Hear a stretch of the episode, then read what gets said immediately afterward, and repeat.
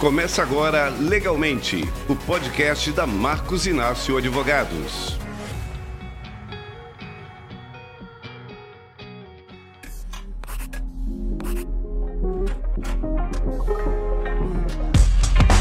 Começa agora mais um podcast Legalmente, uma iniciativa da Marcos Inácio Advogado, podcast que trata de direito, direito civil, previdenciário, direito empresarial, direito trabalhista e administrativo. Mas hoje vai ser um dia muito especial. Nós estamos inaugurando o podcast Legalmente Cultural. E para tratar nesse primeiro tema cultura dentro desse podcast, nosso querido Luiz Carlos Vasconcelos, de um buzeiro para o mundo, que também teve participou diretamente da virada da marca da Marcos Inácio, a marca que adota o conceito Estado de Arte.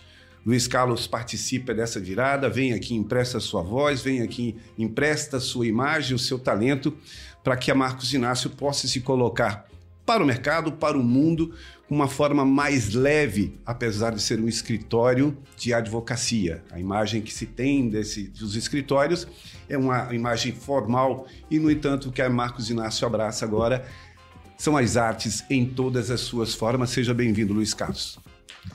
Obrigado, obrigado uh, pelo convite a Marco Inácio Advogados e é um prazer estar aqui. Ulisses. É mais uma vez um prazer revê-lo aqui. É, Luiz Carlos Vasconcelos participou da virada da, mar... da, da virada da marca da Marcos Inácio Advogados. Momento muito importante para todos nós. E o que preconiza a nova marca da Marcos Inácio Advogados? O estado de arte. Nós tivemos a sorte de contar com a presença de Luiz Carlos Vasconcelos nessa virada de marca, que emprestou a sua voz, claro, também a sua imagem e principalmente o seu talento para essa virada de marca que busca, que cuida do estado de arte. Que, como é que você se sente participando desse processo? Você que vive da arte. Não, pois é, não, feliz, feliz com o convite e mais feliz ainda que tenham gostado e que tenha, tenha sido interessante o resultado. Isso é que é importante. O resultado foi muito interessante, ficou muito legal a sua participação, tanto a voz como, enfim, Grife Luiz Carlos Vasconcelos. Agora vamos, a gente vai contar uma história, Luiz. A gente estava falando aqui antes de começar o podcast. Existe toda uma trajetória de Luiz Carlos Vasconcelos dentro do teatro, dentro do cinema, dentro da dramaturgia, dentro da palhaçaria, né? mas dentro da cultura dentro desse estado de arte que a gente tanto fala. A sua história começa lá na, em Cajazeiras e até hoje não parou, circulando por esse mundo todo. Olhando para trás, assim, qual é a sensação que te dá de tudo que você fez, de tudo que você conseguiu construir, de tudo que você conseguiu arregimentar com, com outros parceiros ao longo desse tempo? Pois é, uma trajetória é, que eu não dou por concluída, logicamente. Acho que que missão se conclui quando se fecha o olho definitivamente. E eu acho que o que me anima é que existe ainda muitos sonhos, muita, muitos projetos para serem realizados, mas é sempre uma alegria olhar para trás e ver que há uma há uma uma construção, né?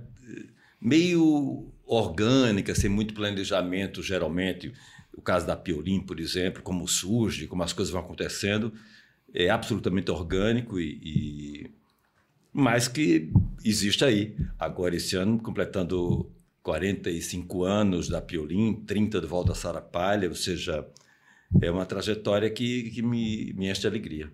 Eu acho que enche de alegria a todos nós, paraibanos, a todos nós que tivemos o privilégio de acompanhar as apresentações do Valdo Sarapalha, a todos nós que tivemos o privilégio de acompanhar as diversas apresentações que a gente pôde acompanhar, assistir lá na, na Piolim. Nós vamos falar dessas duas, dessas duas, eu não sei se a gente pode chamar isso de entidades, né? Porque elas têm uma força tão grande existencialmente, você falou do que é orgânico, né? mas o, o, a, o Val da Sara Palha, por exemplo, a percepção que nós, né, é, é, que assistimos o espetáculo, que acompanhamos o trabalho de todos vocês, é de fato de uma entidade, é algo que está para além daquilo que se apresenta com tantos elementos né, cênicos, com música, com interpretações magistrais né, de um grupo muito aguerrido e que ganhou o mundo com muita força. Você imagina, eu imagino que como, como, como foi a sua, a sua percepção quando vocês começaram a correr todo o Brasil e de repente vocês já estavam ultrapassando as fronteiras e indo para o mundo. Essa entidade, esse poder do, do que representou o Val da Sarapalha, construção de Guimarães Rosa, mas que com a sua mão como diretor ela ganhou uma outra dimensão. Eu me lembro das críticas à época, né, de como as pessoas se impressionavam, né, e que como esses grandes críticos já colocavam, olha, um marco divisor aqui. Foi isso mesmo? A crítica diz que foi, mas é, quando construíamos o espetáculo, é, eu tinha, tínhamos, de um modo geral, consciência de que havia novidades ali a maneira de narrar uma história cenicamente, sobreposição de espaços. E a gente sabia que aquilo era uma novidade e que teria um impacto. A gente não imaginava que fosse ser tanto. A gente imaginava que ia ter o aval de uma Bárbara Leodoro, uma crítica respeitada e temida, porque geralmente estava lá destruindo espetáculos. E quando ela vai para a página amarela da Veja e aponta Valda Sarapalha, ela cita três espetáculos. Ela fala do, do Piolim, com Valda Sarapalha, Antônio Nóbrega, com o solo dele figural, e o Romeu e Julieta do Galpão. Ela diz como as três coisas mais importantes que ela viu no teatro.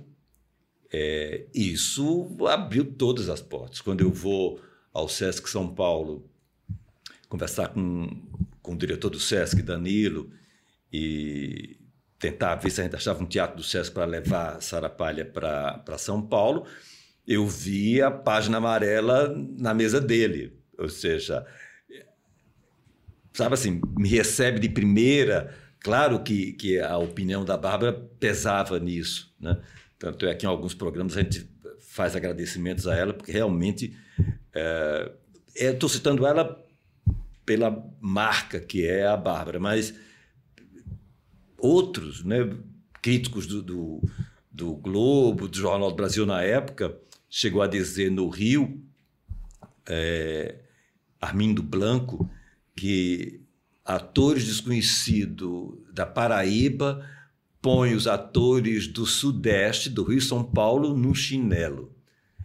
É, então, isso dá um pouco a medida do impacto que foi para os críticos, pessoas que são especializadas, em, são espectadores profissionais, em perceber naquele espetáculo essa força, esse impacto, essa novidade.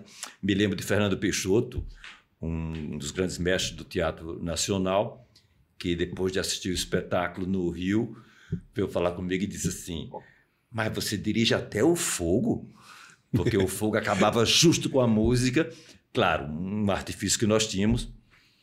Estava no escuro, só tinha o, a cachaça pegando fogo no final do espetáculo quando aquele barquinho pequenininho faz a travessia com um casal de namorados, e Servilho, que estava do lado do fogo ali, tinha acabado de sair de cena do cachorro, estava só esperando no final da música para dar um pequeno sopro no, no fogo que restava e com isso fazer o, o fogo acabar junto com a música. Eu dou esse exemplo só para mostrar dessa, dessa precisão, como isso impactava quem assistia aquele espetáculo. E, logicamente, antes de qualquer coisa, os atores, Everaldo Pontes, Nanego Lira, Soia Lira, Servilho Gomes Escurinho, arrebentando e a crítica toda se prostando aos pés daquele elenco genial. Pois é, a gente vai continuar falando do Val da Sarapalha, mas que como toda essa trajetória, ela é tão genial que ela vai se entrelaçando e a gente precisa fazer um, uma espécie de vai para frente e vai para trás, e aí eu vou voltar na Piolim. Porque aí está um processo de construção que começa lá com essa ideia da Piolim, né, de, de oferecer o conhecimento do teatro, oferecer de forma quase pedagógica essa, essa ferramenta, e a partir dessa, dessa estrutura você acha um rumo. Eu queria que você falasse desse início da Piolim e dessa ideia, né? Como assim? Vou criar aqui um espaço e que ele vai ser multifuncional em que nós vamos atender a, a, a, as várias artes, em que a gente vai trabalhar com comunidade, enfim, como é que vem essa ideia e como é que ela se materializa? Como eu falei, ela não, não havia um projeto ah, que vai acolher e vai caminhar em tal direção. O que havia era uma premiação, nós ganhamos Festival da Bahia? Festival da Bahia com minha primeira direção, que foi o aborto. É... E havia um prêmio em dinheiro.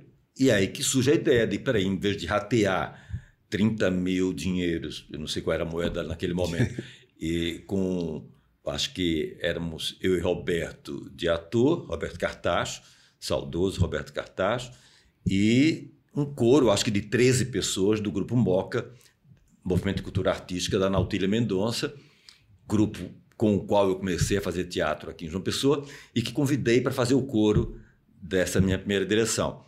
Então era gente demais para dividir uma merreca de um dinheiro de que por que não investimos no espaço? E é aí então que começa essa ideia de achar um espaço. Existia um amigo querido, Marco Siqueira, diretor, ator de Pernambuco, de Recife, que de quem eu era muito amigo, que vinha dar oficinas de teatro aqui em João Pessoa, eu fazia a oficina dele, é, ia ver as estreias dele em Recife, ele tinha um teatro Hermílio Borba Filho em Olinda, conseguido, junto a Dom Helder Câmara, arcebispo emérito de Olinda e Recife, que cedeu uma casa da diocese para que ele montasse o Teatro Hermílio. Quando surge então a possibilidade de se usar esse recurso para a gente ter uma sede e poder estudar e seguir trabalhando, imediatamente essa ideia fica viva. Vamos procurar Dom Pelé, não é? Dom, uh, como Dom José Maria Pires. Dom José Maria Pires era o arcebispo da Paraíba naquele momento. Vamos eu e Everaldo na sala do, de Dom José, ali no Palácio do Bispo, na noite anterior, tínhamos, saímos procurando o espaço da igreja. Aí tinha o convento de Santo Antônio, ali no fundo da igreja de São Francisco, que era um colégio, estava funcionando lá o Colégio Estadual do Roja, que por ameaça de cair o prédio muito danificado e antigo e tal, o colégio saiu de lá, estava abandonado. E eu fui com o Everaldo, o Everaldo tinha um fusquinha, a gente entrou de noite, e na parte interna do, do convento tinha um bosque de mangueiros, um, um mangueiral lá, e cheio de carro transando. Quando a luz do, do Fusquinha varreu o terreiro, a gente só via as cabeças mergulhando dentro dos carros e tal. É, porque era um lugar, ou seja, havia tráfico de droga, era um lugar que estava lá abandonado e usavam como queria. E vamos então a Dom José, que acha linda a ideia, mas diz: mas aquilo está cedido em papel ao Estado. Eu não tenho gestão sobre aquilo. Embora o colégio tenha saído de lá, mas está incomodado, cedido ao Estado. Então ele não podia legalmente fazer nada.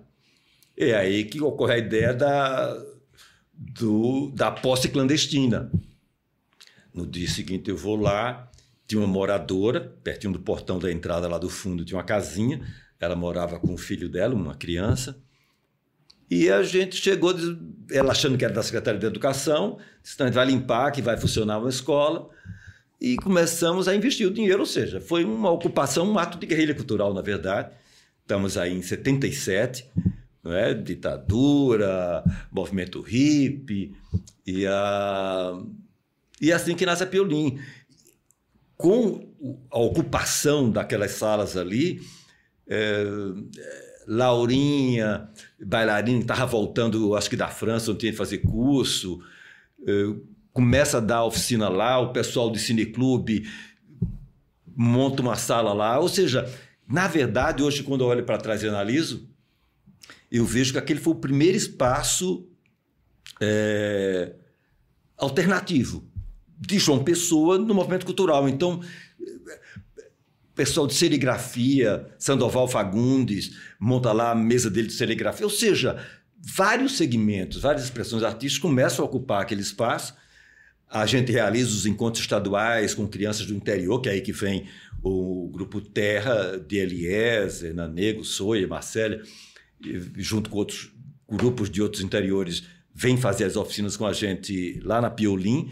E é um movimento que ele organicamente ele vai, vai caminhando. Essa área interna do, do convento caberia ali um espaço ao ar livre para shows.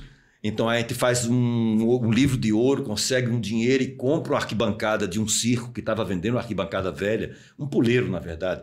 montamos esse puleiro ali na, na área externa e chamamos aquele de teatro ao ar livre da Escola Piolim. Uhum. Ali passou a Barramalho, ainda não famosa, no começo da carreira, na salinha alternativa da Piolim, teve lá Macalé, Gonzaguinha, sabe? O alternativo do alternativo no começo de carreira.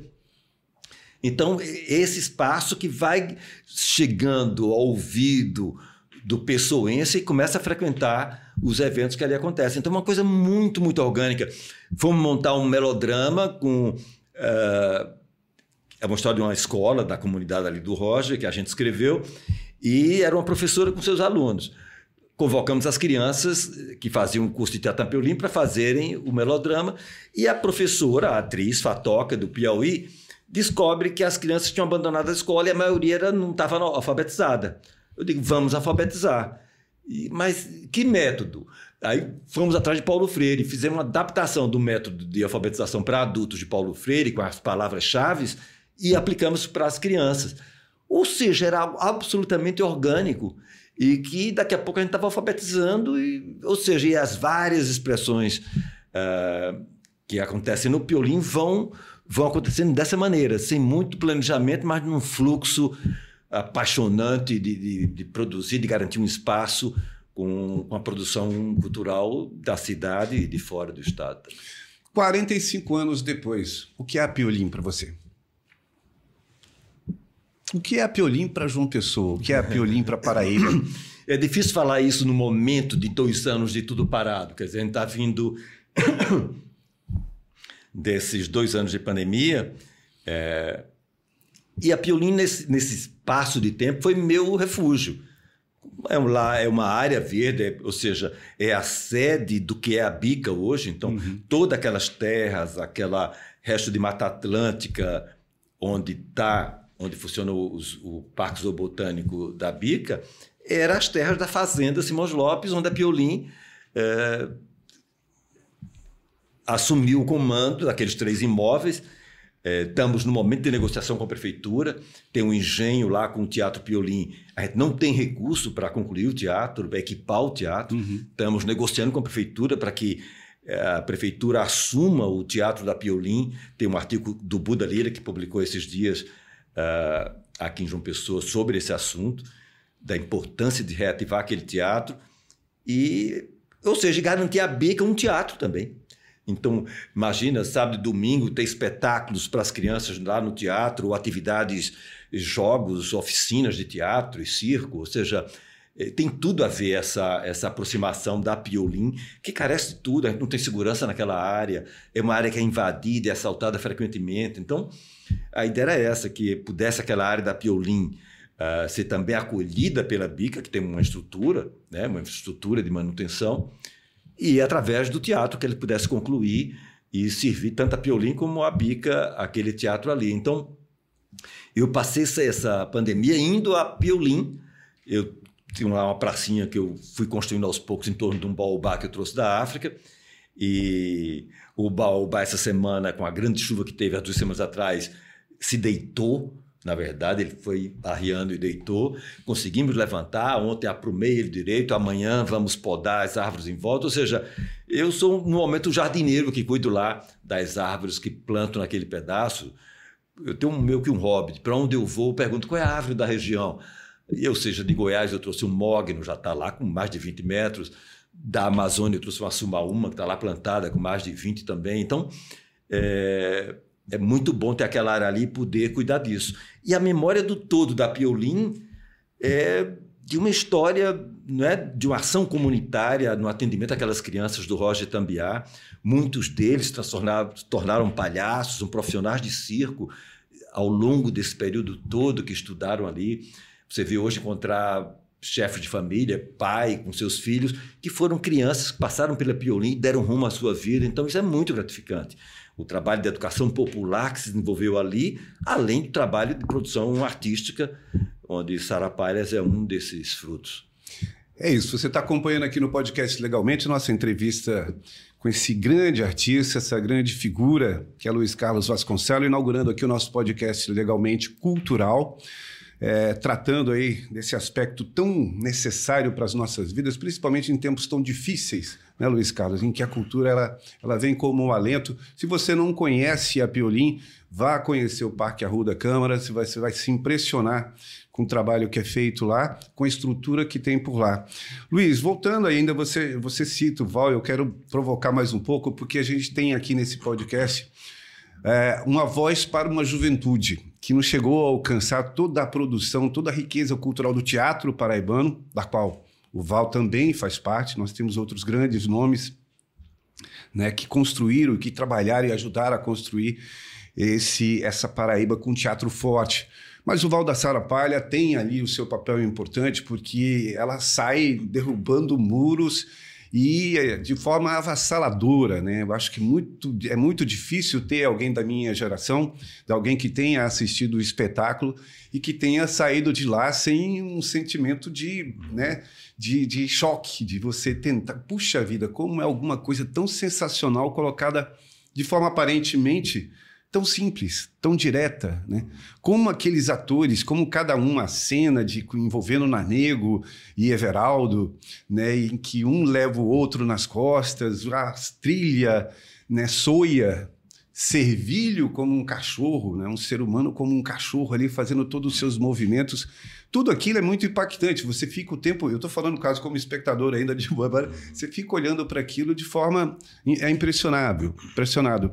Ou seja, na sua cabeça, em algum momento, na cabeça de todos vocês, em algum momento, vocês imaginaram aquele. É lógico que você persegue o resultado, você faz o, o, o, o ensaio, você faz tudo para aquilo.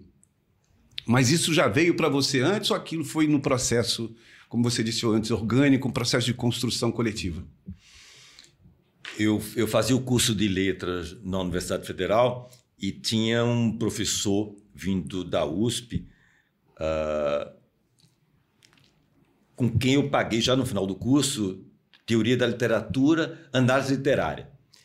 E, e esse professor nos deu o, o conto Sarapalha, de Guimarães Rosa, para análise, para estudo.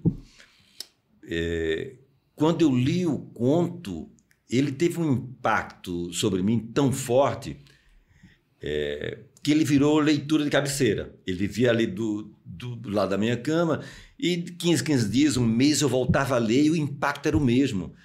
Então, a história de Sarapalha do Guimarães Rosa, que está no Sagarana, é, era uma história que eu queria contar. O professor Evaristo, eu lembrei o nome dele, o professor Evaristo, que também já não está mais entre a gente. E uh, como tinha um cachorro, eu pensava no curta, pensava em cinema. Digo, é, fazer, vou contar essa história como um curta-metragem, ou seja, a metragem eu não sabia ainda o que era, mas seria através do cinema.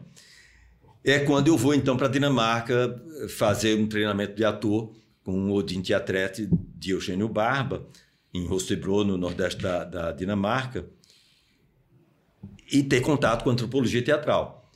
Então, quando eu faço esse, esse meu treinamento, que entro em contato com antropologia teatral, e então me, eu me eu percebo que não precisava que um ator podia fazer o cachorro.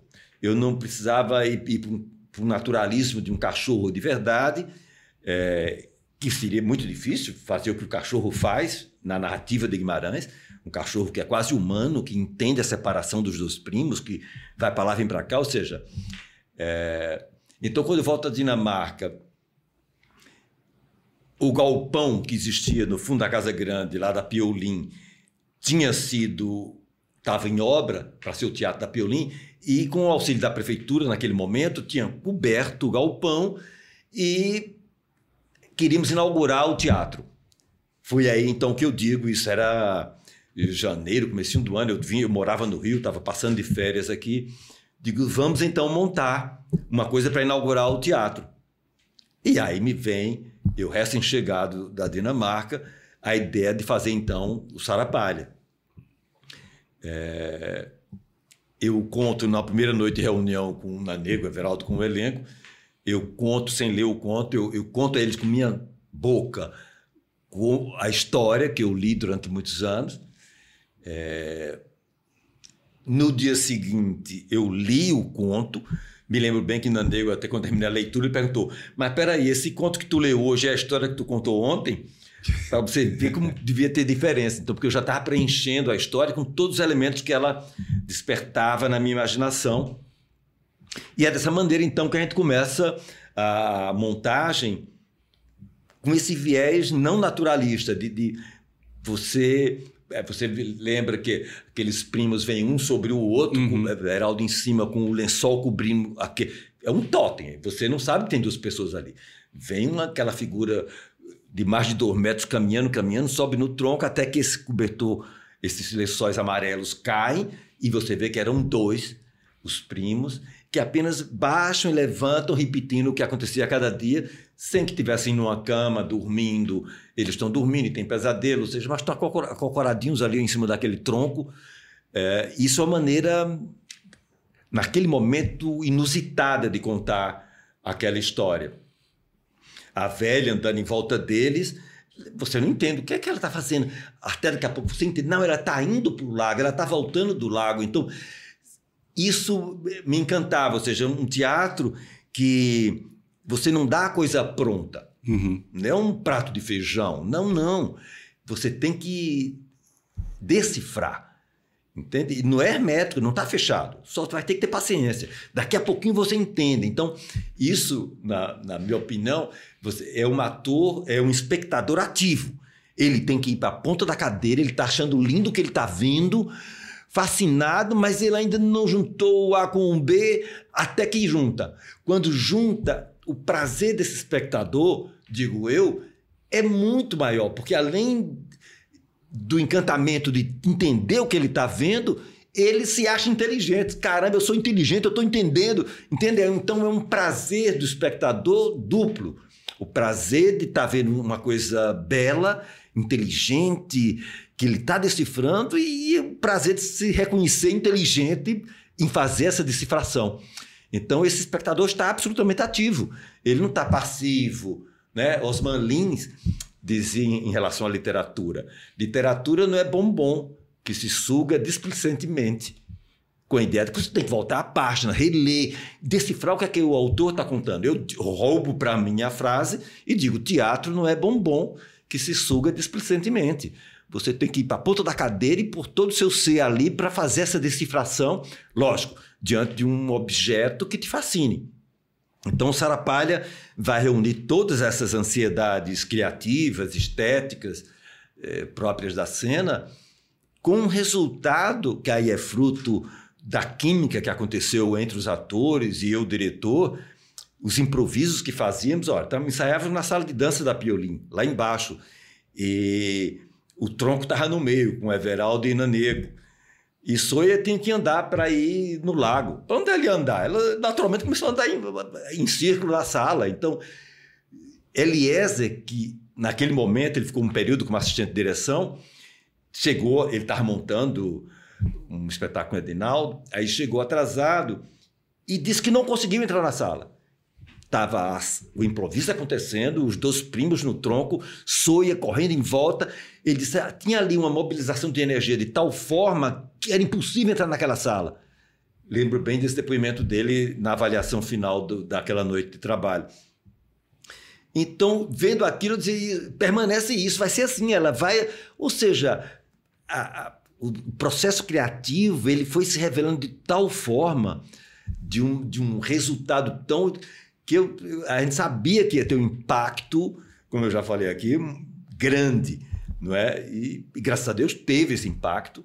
É, me lembro de Paulo Vieira, num dos textos que ele fez, dizendo, não é como um marco a partir antes e depois de Valda Sarapalha. Então, é, a gente tem consciência dessa e, e, como isso influencia, você vê a produção teatral depois, em vários elementos dessas produções, você vê a influência do Valda Sarapalho, entende? O uso do fogo, sei lá, algum elemento. Uh, mas que é natural, é assim. Um teatro, né? Eu sou feito com tudo aquilo que eu li e vi artisticamente. O que você, o que me encanta, como foi o conto Sarapalha, vai ficar dentro de você que você vai descomer isso de alguma outra forma lá na frente.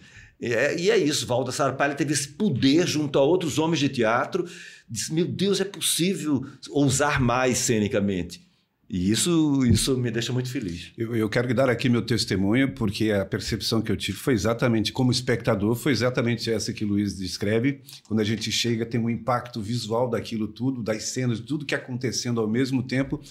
E de um determinado momento, parece que você se vê iluminado. Meu, entendi tudo que está acontecendo aqui. Aí você amarra todo o espetáculo e aí vai até o fim de forma extremamente prazerosa. Luiz, nosso tempo não é muito grande, mas enfim, a sua carreira é gigante. Para abordar tudo, acho que a gente precisaria de uma série, coisa que você tem vem fazendo muito, assim como o cinema também, e assim como a dramaturgia, as novelas. Né? Isso passou a fazer parte é, da sua estrada, mas também dos outros integrantes do Val da Sarapalha, Nanego, o próprio Everaldo, enfim, Soia, todo mundo já teve ali o seu momento, dentro do cinema também, dentro do cinema principalmente, nessa, nessa outra estrada que se abriu a partir das portas do Val da Sarapalha, mas no seu caso especificamente. Novela, cinema, no que veio primeiro? Val da Sarapalha vai ter um papel grande nisso. Então, o estrondo do Val é tão grande que, que diretores de cinema começam a procurar a peça, assistir a peça, atrás de atores para os seus filmes. Então, eu me lembro, no meu caso, eu a gente estava apresentando no Santa Isabel, em Recife. Eu não era ator do espetáculo, apenas diretor. E no final da apresentação do Valdo Sarapalha do Teatro Santa Isabel, eu subo no palco de praxe para fazer os agradecimentos.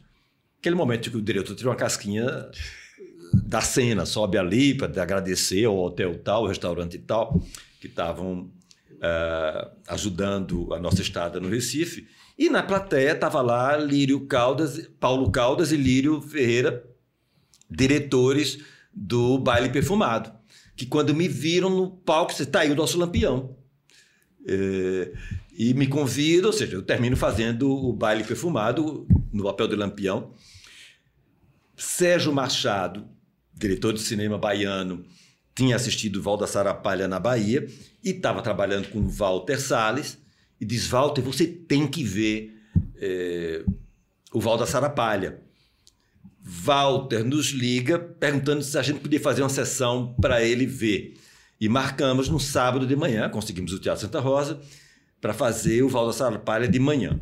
Eu digo, mas fazer uma apresentação para duas pessoas na plateia não vai ter troca de energia com os atores propus então, por que a gente não convida os atores e atrizes paraibanos para estarem na plateia?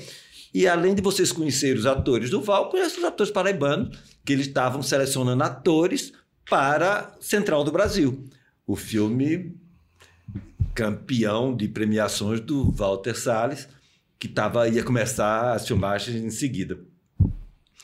E assim acontece, a gente faz essa sessão no sábado de manhã e a gente vai saber que no, no Central do Brasil vai estar Soia Lira como a mãe do, do Jeová, do menino, Everaldo Pontes vai estar, Nanego vai estar, ou seja, Ingrid Trigueiro, vários outros atores paraibanos entram nessa, nesse apanhado que eles fazem é, do elenco é, paraibano que estava lá no teatro.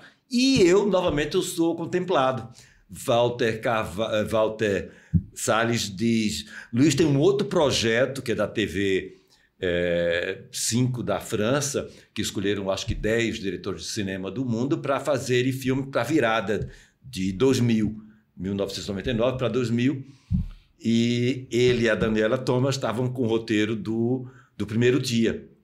E ele, quando me conheceu, disse: Você é o tipo do personagem, do protagonista do, do filme que vai ser par com Fernanda Torres. Então me levam para o Rio para eu conhecer Fernanda e ver se rolava uma química entre nós dois. Eu termino fazendo o primeiro dia, um filme que eu acho interessantíssimo. Ou seja, o, o Val da Sarapalha ele vai abrir as portas do cinema para mim.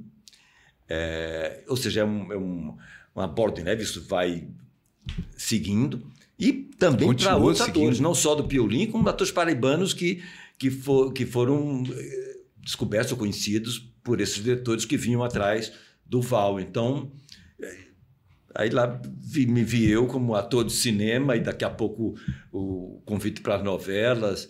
Eu, eu, me lembro das matérias longas que faziam, revelando a mim e o ator de Pernambuco que fazia o, o sargento que me persegue no baile perfumado, me deu um branco agora, e que nós dois na capa do Jornal do Brasil, apontados como revelação de atores do Nordeste desconhecidos. Claro, aquilo torna a gente conhecido para a TV que estava ali. Ou seja, então é um, é um afloramento de caminhos que vem a partir do Val da Sarapalha. Pois é, e a gente acompanha isso. O internauta que está acompanhando o podcast legalmente já viu provavelmente algum filme, porque recentemente nós temos alguns tivemos alguns filmes na grande tela, né? Depois veio aí a pandemia, infelizmente parou um pouco esse prazer que nós todos temos de aproveitar o cinema. Luiz, é, como eu disse, o tempo é, é, é inimigo dessas conversas prazerosas em que a gente pode aprender e compreender muito os processos que tornaram a Paraíba grande no teatro, grande no cinema, grande na dramaturgia, né? com, com atores, com atrizes impressionantes que a gente conhece muito bem e que você conheceu melhor ainda, que você participou de todo esse processo de alavancagem que coloca a Paraíba num cenário muito positivo dentro do cinema, dentro do teatro é dentro das novelas, porque hoje se a gente perceber que Suzy Lopes está lá, Tardelli está, está lá, Nanego está lá fazendo as suas novelas, quer dizer, todo esse pessoal continua produzindo, isso nos orgulha muito. Mas eu queria deixar para o final uma parte que para mim é inicial, que foi talvez a primeira parte que eu conheci sua aqui.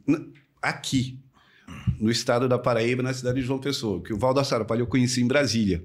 Eu ainda morava lá à época. Mas quando eu cheguei aqui, eu fui apresentado a, uma, a uma, um personagem maravilhoso, que era muito querido de todo mundo, né? E durante um certo tempo eu tive o prazer, e aí mais uma vez uma revelação aqui, de ser vizinho de Luiz Carlos Vasconcelos. E eu consegui ouvir Luiz pela manhã, ensaiando, invariavelmente pela manhã, ensaiando Palhaço, palhaço Chuchu. Né? Qual é a importância desse personagem para você? Porque com toda essa trajetória que você nos apresentou nesse tempo aqui, ele está lá sempre. Né? Volta e meia, você, de repente, do nada, a gente está em uma atividade, um evento, ele aparece lá, e a percepção que se tem é de um amor, é, um amor incondicional das pessoas pelo palhaço. Palhaçaria tem qual importância para você e o Chuchu representa o que nesse processo? O... Costumo dizer que Chuchu é tudo que eu tenho na minha vida. Então, é... também sem planejamento, quando eu olhei para trás, eu tinha um palhaço. Ele tá... O surgimento dele está ligado à origem da escola Piolim. Como eu contei, a nossa chegada naquele território contrariou outros interesses. É, fui ameaçado com uma arma por um dos traficantes, ou seja, um trauma terrível. Quem, só quem teve uma arma apontada para a cabeça sabe o que significa. E então começa a surgir a ideia de que eu tenho um cabelo muito grande, sempre tive o um cabelo muito grande naquele período, e por mais que a gente fizesse espetáculos, que foi o caso do espetáculo A Viagem de um Barquinho, que a gente fez para a rua, com música de, de Paulo Ró, é, um espetáculo lindo que mobilizava todo mundo em volta dele ali na rua. Mas as pessoas amavam o espetáculo, mas nos olhavam meio atravessado, como se a gente não sabendo que a gente não era daquela comunidade. E aí que começa a entrar na minha cabeça, mas tem que haver uma maneira da gente criar um vínculo com esse Roger, com esse baixo Roger, onde a gente entrou aqui, caiu de paraquedas e sem ter vínculo com essa comunidade. É aí que surge a ideia do palhaço. Eu digo, ninguém quer saber, ou seja, eu podia esconder os cabelos, ninguém quer saber quem está por trás da máscara do palhaço. Então, eu crio para mim mesmo um projeto de todo sábado e passear pelas ruas do Roger e Baixo Roger, é, vestido de palhaço, não tinha material nenhum comecei copiando a figura do Piolim, que é o palhaço que a gente quis homenagear a escola com o nome de um artista popular, né? Podia botar qualquer outro ator importante paraibano, mas não, tem que ser. E Piolim era muito famoso naquele momento, citado o Palhaço dos Olhos Tristes, foi reverenciado pela Semana de 22, a, a, um palhaço paulistano.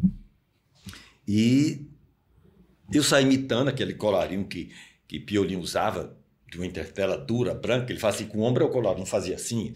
Então eu construo aquilo. Eu saio imitando ele e morro de medo de encarar a rua, porque eu tive a experiência da, da ameaça de morte. Então, é, três meses todo sábado pintando a cara e cadê coragem de sair? Até que Edinha Magalhães, amiga querida, me põe no Fusca dela, diz: Não, te dou uma carona e tu já vai, já vai direto, chega lá embaixo, no Baixo Rocha. E eu fui, mas pensando aqui na minha cabeça em, enganá-la, de quando ela parar lá, eu, eu, fui no banco de trás por causa do sapatão que eu tava. Quando eu chegar lá, que eu abri a porta, eu vou para o banco da frente, mas não vou ficar lá. E quando eu pisei no chão, não sabia eu que também ela estava armando o plano dela. Diz, se ele pisar no chão, eu arranco com o carro. E foi o que ela fez, de porta aberta. Quando eu pisei, que eu ia me transferir da frente, ela arrancou com o Fusca e me deixou graças a Deus, entregue àquela realidade. E isso vai durar quatro anos, esse, esses passeios aos sábados que vão se ampliando. Então, Natal, São João, a comunidade diz: não, vem de noite passar aqui, chuchu. Aí, ou seja, estabeleceu muitas relações. Né? Quem era criança naquele tempo, que hoje pai de família, avô, nossa, chuchu lá no Roger. Ou seja, você vê que, que o palhaço cumpre um papel que eu, que eu acho importantíssimo dele, que é criar memórias de infância. Então, a criança que seguiu o chuchu pela rua, né? tinha um menino que depois foi aluno da Piolim muito tempo, quando a gente se mudou lá para a Bica, antes de ser tudo surgiu aqui no convento de Santo Antônio, chamava Mago. É, apelido, Mago. E que os pais batiam na cabeça de Mago, chamavam ele de doido ou seja, um menino cheio de traumas, de coisa, e que todo sábado estava agarrado no paletó de chuchu, seguindo o chuchu naqueles passeios pelo Roger. E uma noite, eh, eu voltando, era muito estafante, era, era muitas horas. De três da tarde, tinha vezes que eu voltava às dez da noite. A bater aquele Roger inteiro ali. E as crianças vinham comigo até um período, cada um ia ficando no seu canto, no seu canto, e resulta só o mago segurando a ponta do meu paletó e diz assim para mim: Chuchu, a gente vai ser amigo para sempre, não é? Lógico, Mago estudou na Piolim muitos anos, cresceu, virou alcoólatra, morreu. Ou seja, tem toda uma trajetória. E quando eu fui morar no Rio, anos por lá, e quando eu volto, digo, vou fazer chuchu e vou passear no Roger para matar as saudades.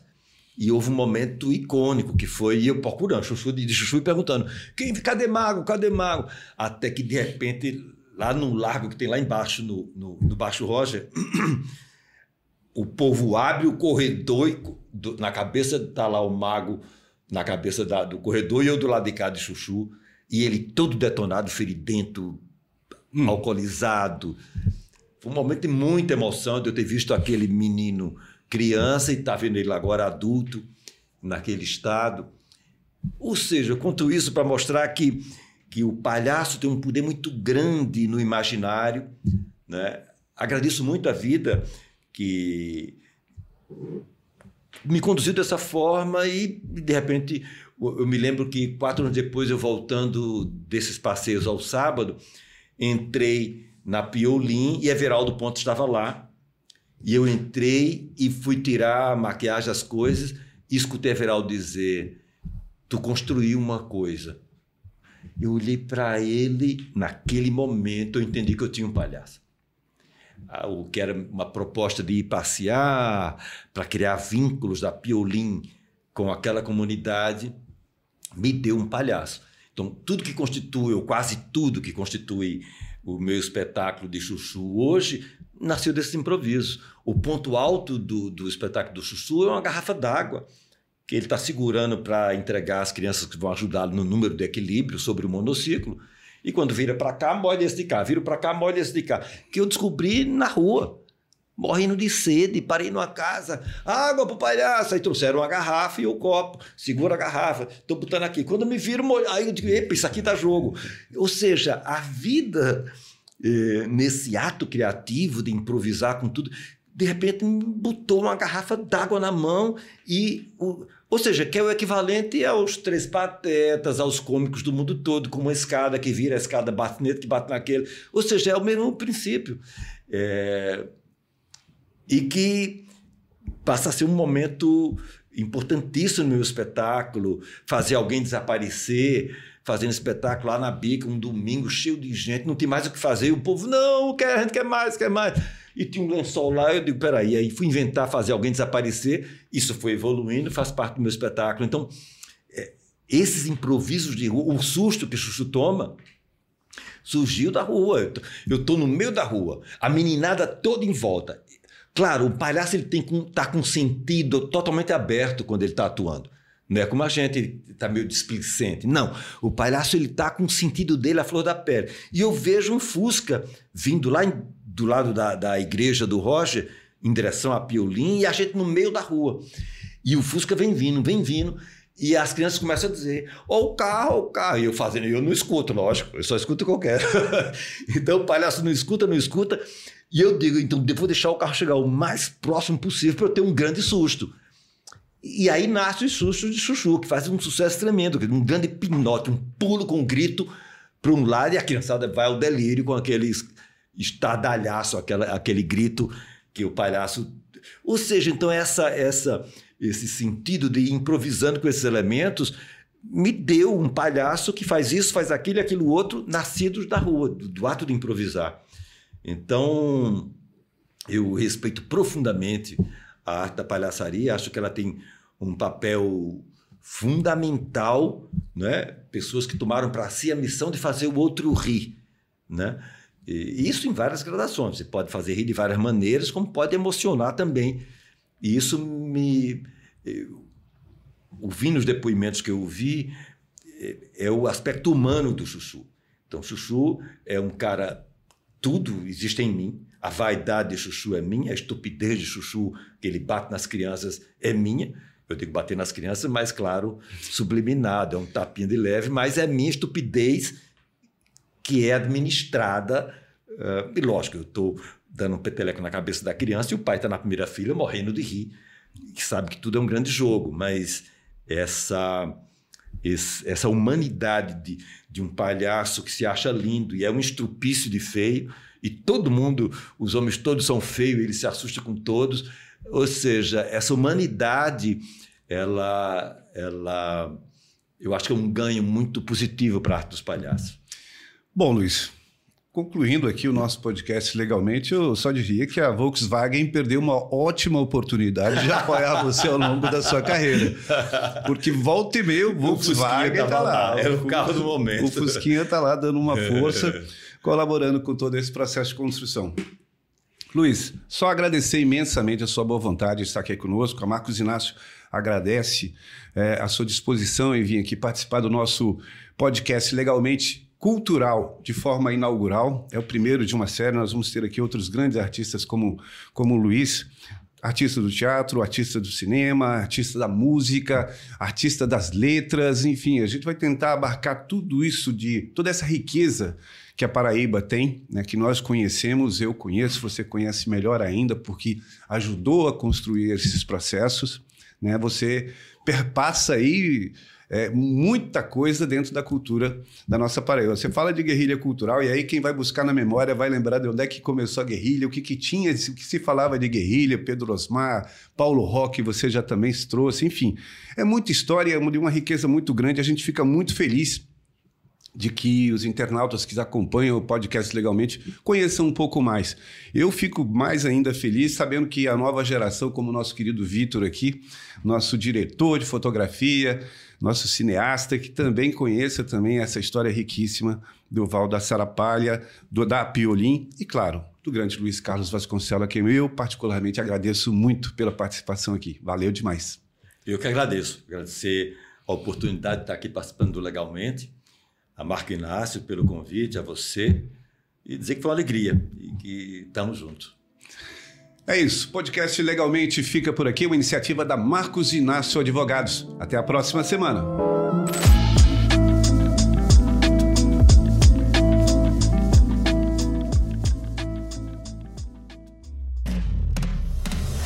Você ouviu Legalmente, o podcast da Marcos Inácio Advogados.